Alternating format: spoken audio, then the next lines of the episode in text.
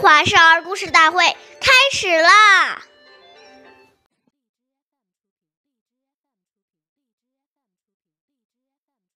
冠必正，纽必结，外于里，举句点切。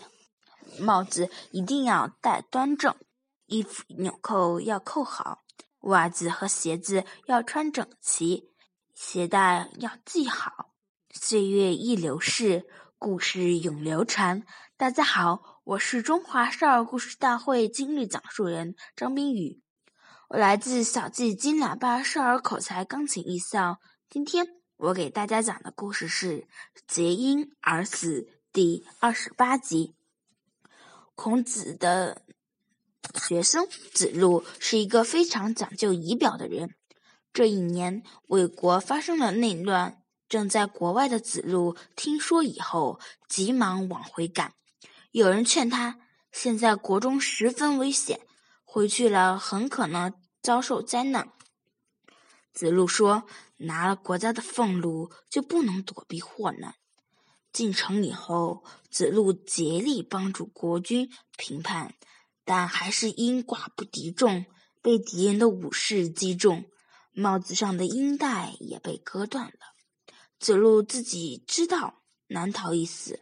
立刻停止搏斗，说：“君子虽死，但不能让帽子脱落而失礼。”于是从容的系好帽子的带子，而死。下面有请故事大会导师王老师为我们解析这段小故事，掌声有请。好，听众朋友，大家好，我是王老师。我们来解读一下这个故事。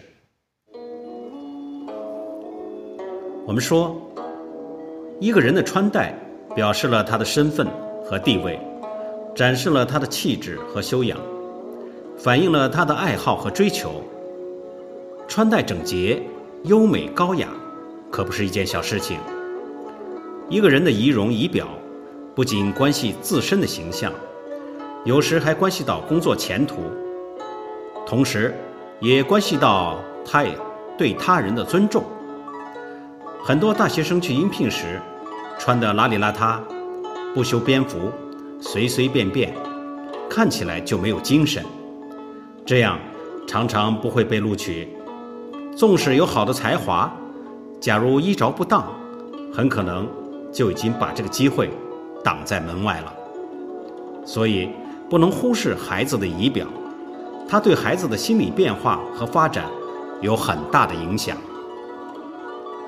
好，感谢您的收听，我们下期节目再会。我是王老师。想参与讲故事的同学，请关注我们的微信“微库全拼八六六九幺二五九”。